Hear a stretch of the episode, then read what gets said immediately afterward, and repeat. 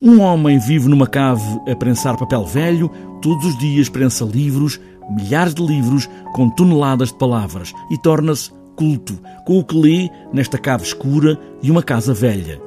António Simão segura estas palavras em monólogo, a escrita de Bumil Rabal, o checo, faz o resto.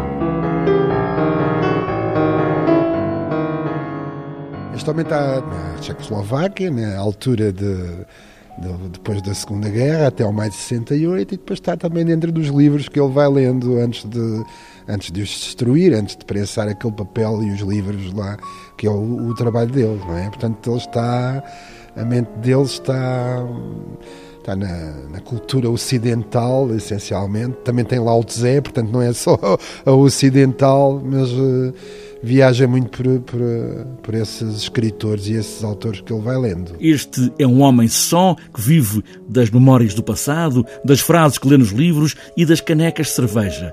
Lê todos os livros que passam por esta cave e por isso torna-se um homem culto sem querer. É a minha história de amor. Há 35 anos que me sujo de letras. Sou culto, sem querer.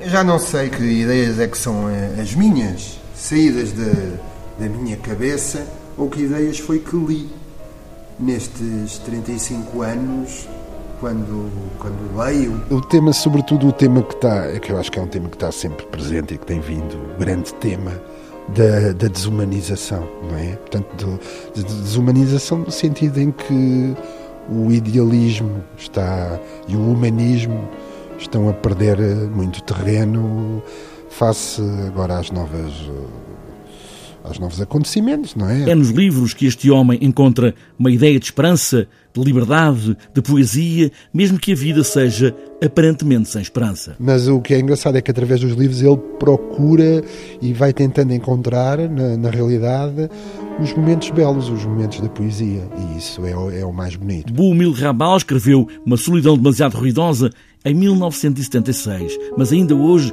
as palavras fazem sentido. O mundo, sabemos, vive numa nova fase, mas onde a desumanização continua em curso, com a solidão a marcar terreno como uma pandemia silenciosa.